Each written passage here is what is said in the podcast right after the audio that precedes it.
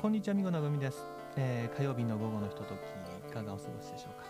え私みごいろいろな形でまあいろんなスタイルで詩ポエムのライブをやってきているわけですが、まあ、先日もカフェであったり今度1月半ば15日の日曜日に、まあ、ご縁がありましてドラマーの方と、まあ、ドラどんどんどんどんですね、えーと、えーコラボレーションをしたりします。うんなかなか珍しいこう組み合わせなのでもしかしたら日本初世界初のコラボレーションかもなんて言いながらなんて思いながら、えーいろいろ準備をしているところなんですけれども、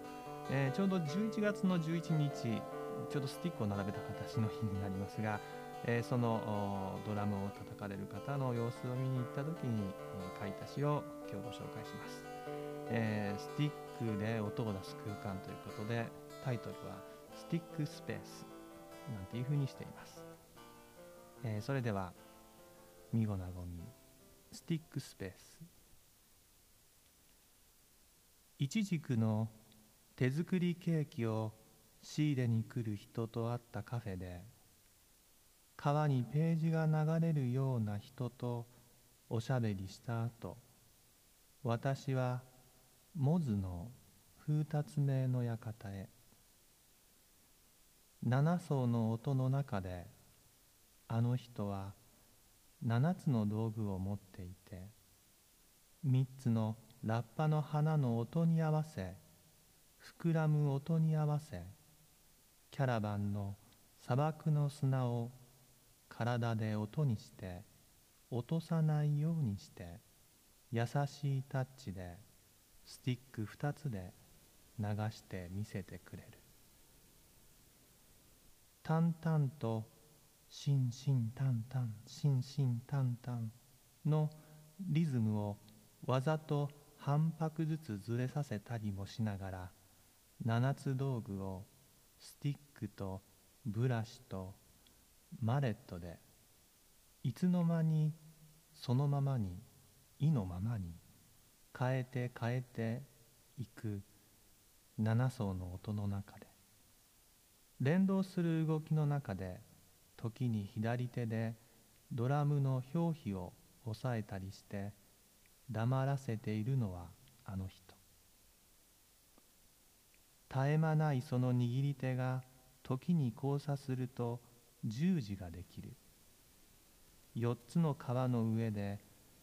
リンゴの曲を置いたピアノの音を追いかけ追いかけしていく。グルーブがかかるとあの人の叩く姿は雷神のドライブを高めて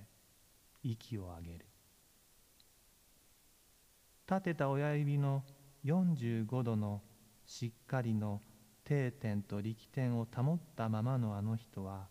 円盤のシンバルに正座のおとなしさをさせて従えていきます。おかしなチョコの日のバラードが私に一軸の人のことを思い出させる終焉に近づくと連打は音階階段のない音で空間をうめうめうめと埋めていきモズの巣を揺らし揺らしゆる揺らせゆるゆる雨の外空間を驚かせます。靴の裏で枯葉を踏みつぶすのが好きな私に音空間に広がった落ち葉は潰せない。打ちつけ楽器の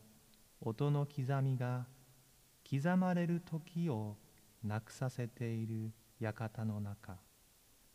カウンターテーブルの私の前で白サンゴ礁が育っていました。いかがだったでしょうか、えードラムの音なかなか意識して聞くことが少ないですが音階がないのでその分でもいろんな